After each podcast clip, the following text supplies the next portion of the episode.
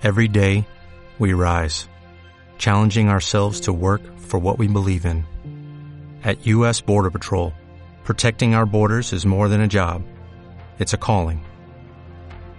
Agents answer the call, working together to keep our country and communities safe. If you are ready for a new mission, join U.S. Border Patrol and go beyond. Learn more at cbp.gov/careers. Sí, sí, sí, eh, que hemos vuelto. Bienvenidos a Crecer Soñando Ciencia.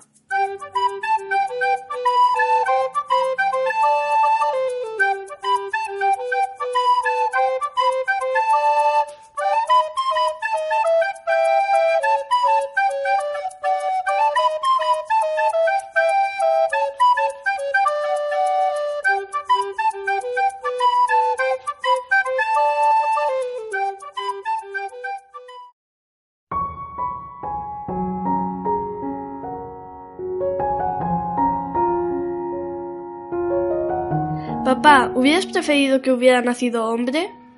No, Hipatia. ¿Por qué lo preguntas? Imagino que en esta Alejandría en la que vivimos del siglo V te, de- te debió ser difícil darme una educación que solo se le permitía a los chicos. No fue muy difícil al ser yo maestro en, en la escuela. Yo siempre quise educarte en un ambiente culto y académico. Todos, mujeres y hombres, debemos tener la misma educación. Tengo suerte de ser la hija del gran filósofo Teón. ¿Por eso me enseñaste matemáticas, astronomía e historia? Claro, para llegar a ser la gran filósofa y maestra que eres, primero hay que conocer las ciencias básicas. Ahora te pregunto yo, ¿tú con lo bella que eres no te gustaría buscar un marido?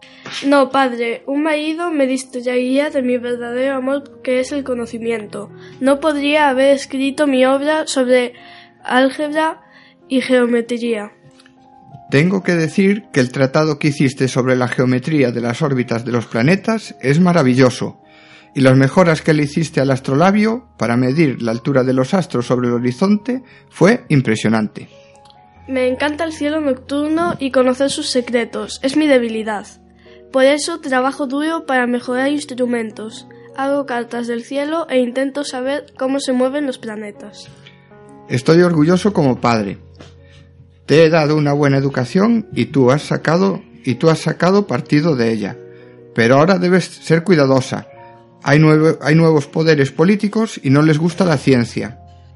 Ya he oído, padre, que están persiguiendo y destruyendo todo aquello que tenga relación con la ciencia.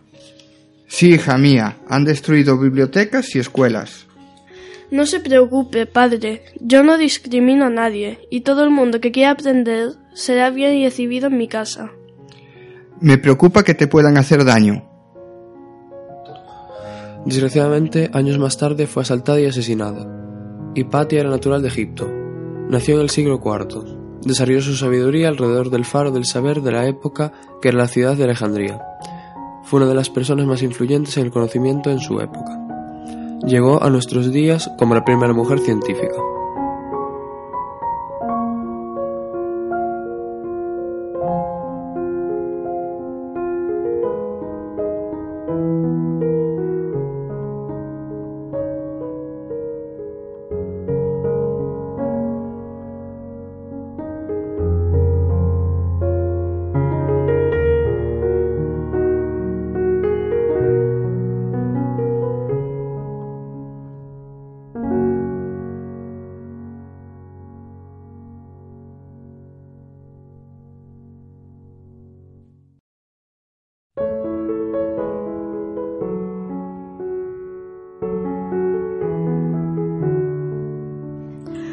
Damos paso a Laura, que nos traerá un inventor que, entre otras cosas, mejoró la sanidad.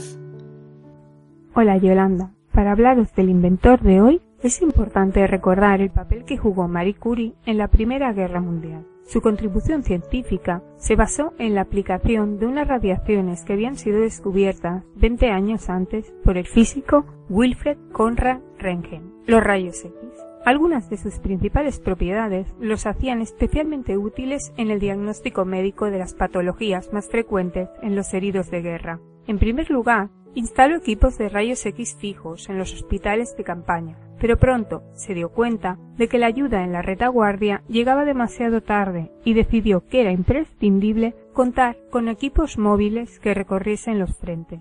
Estos aparatos portátiles de rayos X permitieron salvar muchas vidas y fueron fabricados en España por un industrial de Piedra Buena llamado Mónico Sánchez.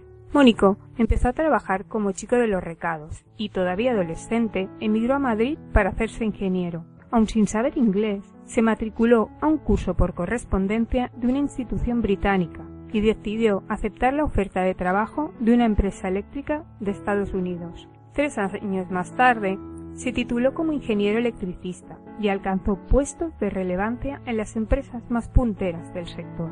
A los 32 años y multimillonario, regresó a su pueblo donde fundó la Eléctrica Sánchez Company, proporcionando puestos de trabajo a las gentes del lugar y electricidad y agua a casi todo el pueblo. En su laboratorio montó los aparatos portátiles de rayos X y más tarde fundó la European Electrical Company para promocionarlos por toda Europa. Mediante concurso, ganó en Francia un contrato para la compra de las 60 unidades de aparatos que irían en las ambulancias de campaña durante la guerra.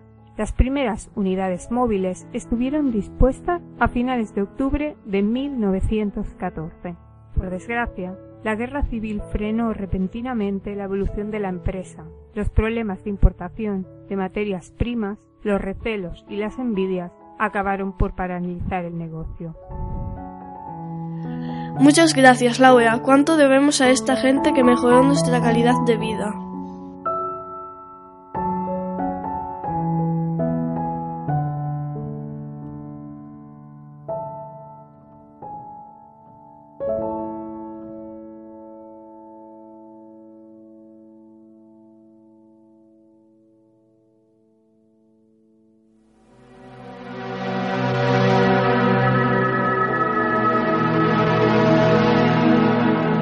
Prometido es deuda. Vamos a hablar de Plutón, como si fuera el último planeta del sistema solar. Ya lo sé, cosas de mi padre, que es un nostálgico. Dice que cuando estudiaba era el noveno planeta. Pero las cosas cambiaron. Ahora se sabe que hay más como él. A todos estos astros se les llama planetas enanos. Vamos a hablar de Plutón. Se encuentra a 6.000 millones de kilómetros del Sol. Tarda seis días en girar sobre sí mismo. Y agallaos, tarda 247 años en dar una vuelta alrededor del Sol. Plutón fue descubierto en 1930. Se creía que debía haber un planeta que no conocíamos debido a perturbaciones que afectaban a Urano. Después de muchos años de observación, por fin se encontró. De Plutón se conocía poco, ya que está muy lejos, pero en 2006 se lanzó una sonda hacia allí, que tardó nueve años en llegar. La sonda New Horizons nos mandó fotos como las que tenéis en nuestra web. Para, para desvelarnos lo que descubrimos con esta sonda, se lo vamos a preguntar a nuestro astrónomo favorito, Ángel el Lobo y Hallado. Ángel, ¿qué nos puedes contar de los nuevos descubrimientos que nos trajo New Horizons? No importa que lo llamemos planeta o planeta enano.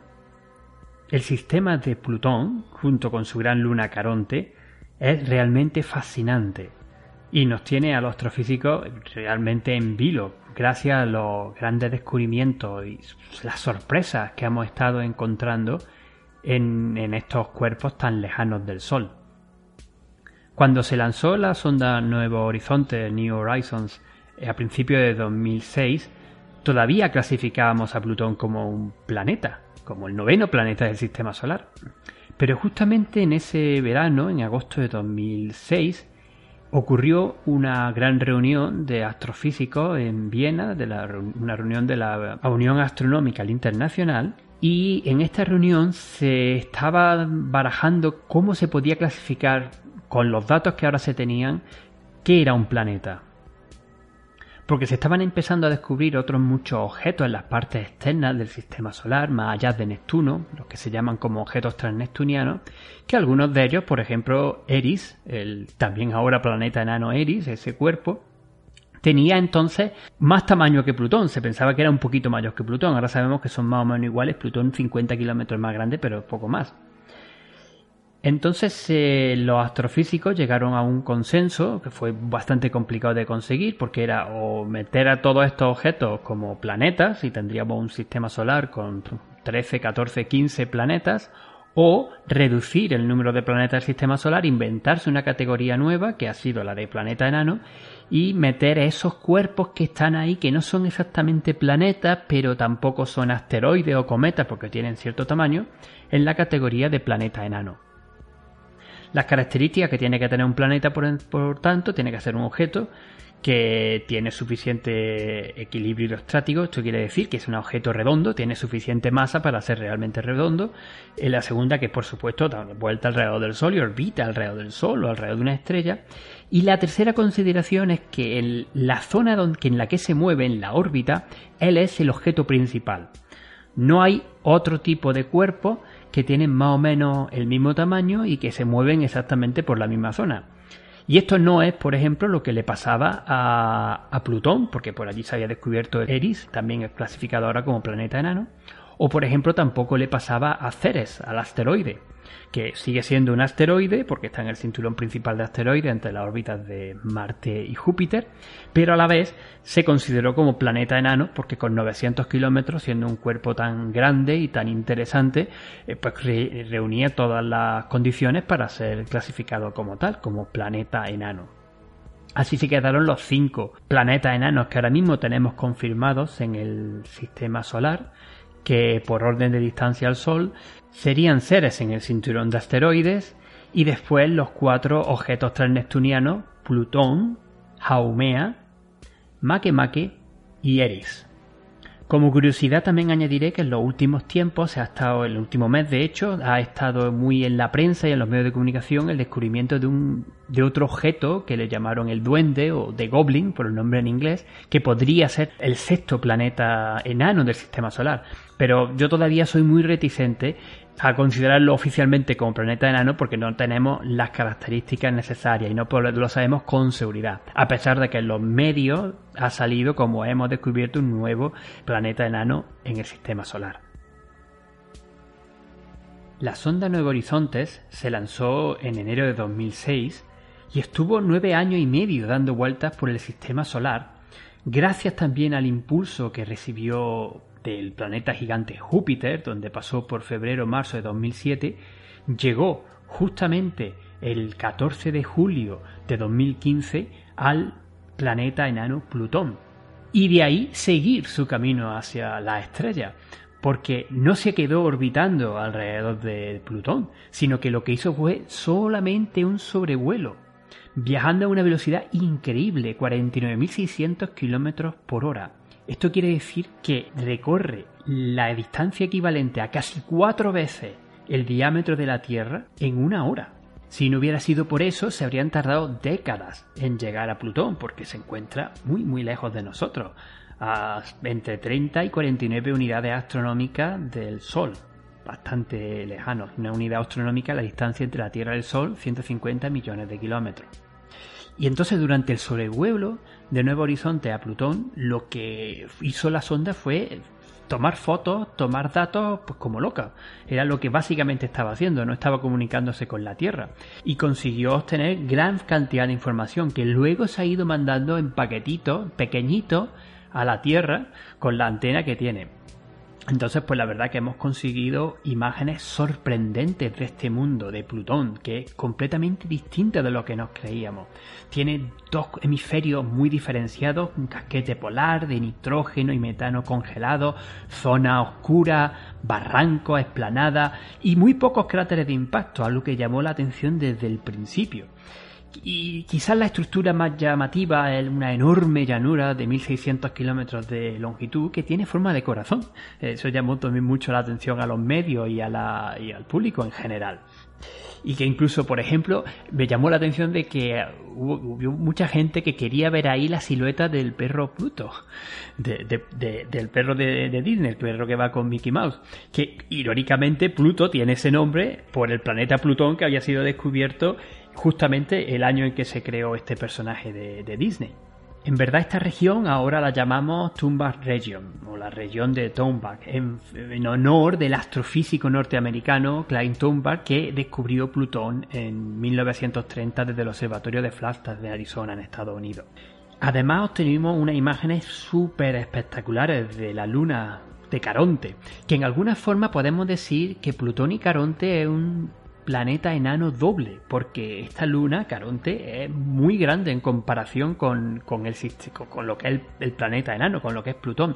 Tanto es así que giran conjuntamente, uno alrededor del otro. Lo que es el centro de masa del sistema no está dentro de Plutón. Por ejemplo, en la Tierra, la Tierra básicamente lo que tenemos es la luna y parece que la luna siempre está dando vueltas a la Tierra, y así lo es. Pero en el sistema de Plutón y Caronte, parece que los dos están orbitando uno alrededor del otro, bastante impresionante, bastante curioso y llamativo. Además de Caronte, Plutón tiene cuatro lunas más que son mucho más pequeñitas y que fueron descubiertas con el telescopio espacial Hubble. Y estas lunas tienen los curiosos nombres de Hydra, Nix, Extigia y Cerbero, nombres muy relacionados con la mitología de Plutón, del dios de los infiernos. Sabemos, gracias a los datos de Nuevo Horizonte, de esta sonda, que no hay más lunas. Plutón no tiene más lunas. ¿Y qué sorpresas son las que más han llamado la atención a los científicos? Pues hay unas cuantas y quiero rápidamente intentar hacer un resumen de ellas. La primera, la complejidad de Plutón. Porque se sabía ya que tenía las regiones de nitrógeno, metano y dióxido de carbono congelado. Pero nadie esperaba la gran complejidad y variedad de la composición química, el color, la morfología que tiene la superficie de Plutón y que ha revelado la sonda Nuevo Horizonte. También ha llamado mucho la atención la complejidad de Caronte, de este satélite, o la segunda parte del planeta enano, el planeta enano doble, Plutón-Caronte. Porque las imágenes de alta resolución que ha conseguido la sonda de Nuevo Horizonte de Caronte pues muestran que se trata de un mundo con una historia geológica completamente diferente de la que se observa en Plutón. Tiene enormes sistemas de cañones de 1600 kilómetros de longitud y 9 kilómetros de profundidad y en su zona polar aparece una gigantesca depresión oscura. Además, los hielos que se observan en Caronte son de agua, no de nitrógeno, metáneo o dióxido de carbono como lo hemos dicho que tiene Plutón.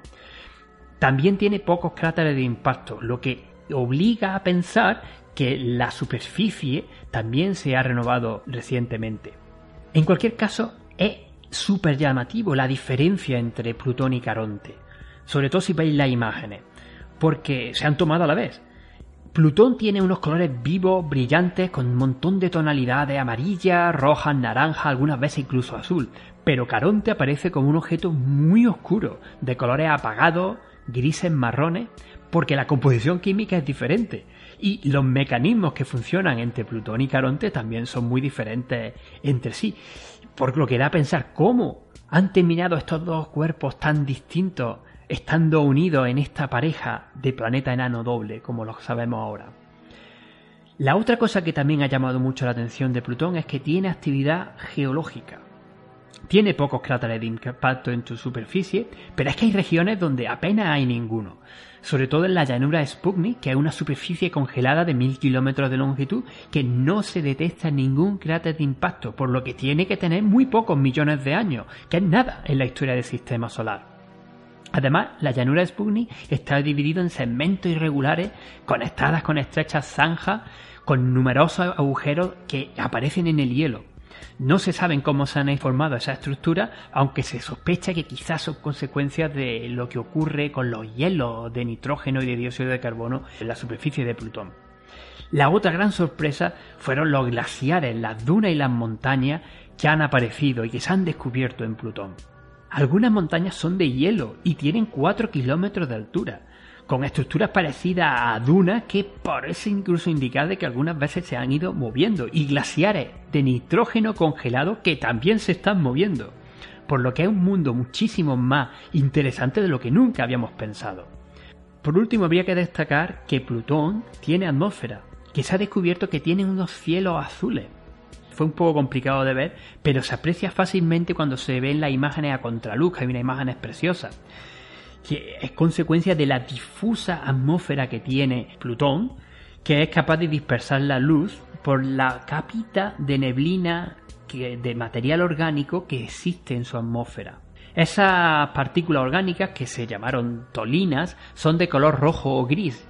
Dejan pasar la luz del sol que solo sea azul, porque la otra la absorbe. Por último, me gustaría señalar que la aventura de Nuevos Horizontes no ha acabado aquí. Dado al gran éxito que tuvo la misión, los técnicos de la NASA empezaron a mirar qué otro objeto en la afuera del sistema solar podría intentar verse, observarse de forma cercana con la nave, porque como dije antes, va a una velocidad enorme, alejándose de la Tierra y del sistema solar.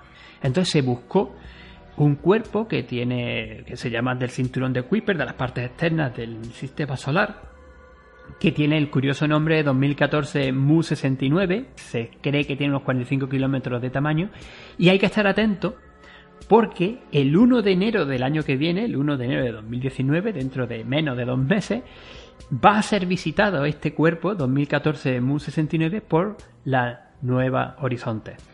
Entonces podremos saber todavía con más detalle de qué están hechos estos cuerpos difusos que existen en las partes externas del sistema solar. Y sería el objeto más distante, 2014 Mu-69, en ser observado en detalle y visitado por un ingenio humano.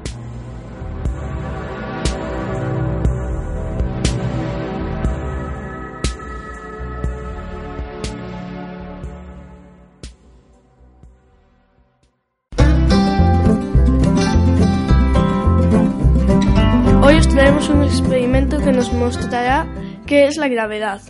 Primero vamos a explicar lo que es. La gravedad es una de las cuatro fuerzas fundamentales de la naturaleza. Es una fuerza por la cual los objetos con masa se atraen entre sí. Por ejemplo, nosotros nos pegamos al suelo porque la fuerza de la gravedad de la Tierra nos atrae hacia ella. Todos los objetos son atraídos hacia el centro de la Tierra con la misma fuerza. Entonces da igual el peso de los objetos y su forma, ¿Todos tendrían que caer a la misma velocidad hacia el suelo? Sí y no, me explico. La forma de los objetos hace que caigan a distinta velocidad, ya que según la forma del objeto, el aire que hay entre el objeto y la Tierra lo frena más o menos. Pero ¿y si tenemos dos objetos con la misma forma, pero uno pesa mucho más que el otro? ¿Qué pasará? Hagamos el experimento. Cojamos dos botellas iguales de agua mejor de plástico para que papá no nos guiñe si se rompe. Una de ellas la llenamos de agua y la otra la dejamos vacía. ¿Qué creéis que pasará? La intuición dice que la más pesada llegará antes, pero no es así. Llegan las dos a la vez. Espero que hayáis disfrutado del experimento.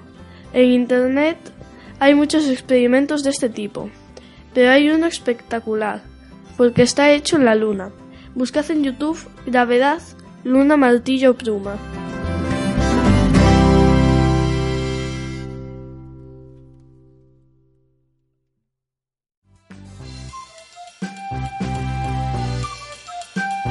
Hasta aquí este episodio. Espero que lo hayáis pasado bien. Este episodio queremos dedicárselo a Ángel, con todo nuestro cariño, sabiendo que después del susto regresa con más fuerza que nunca. Quiero agradecer a Nadine el fantástico logo que nos ha hecho para el programa. Besotes, Nadine. Os recuerdo que para cualquier consulta tenéis nuestro correo crecerciencia.gmail.com o si preferís Twitter estamos como arroba crecerciencia. Para ver las fotos y vídeos que, que comentamos en el podcast, entrad en el blog crecerciencia.blogspot.com.es. Muchas gracias por estar ahí. Nos vemos en el siguiente episodio. Chao.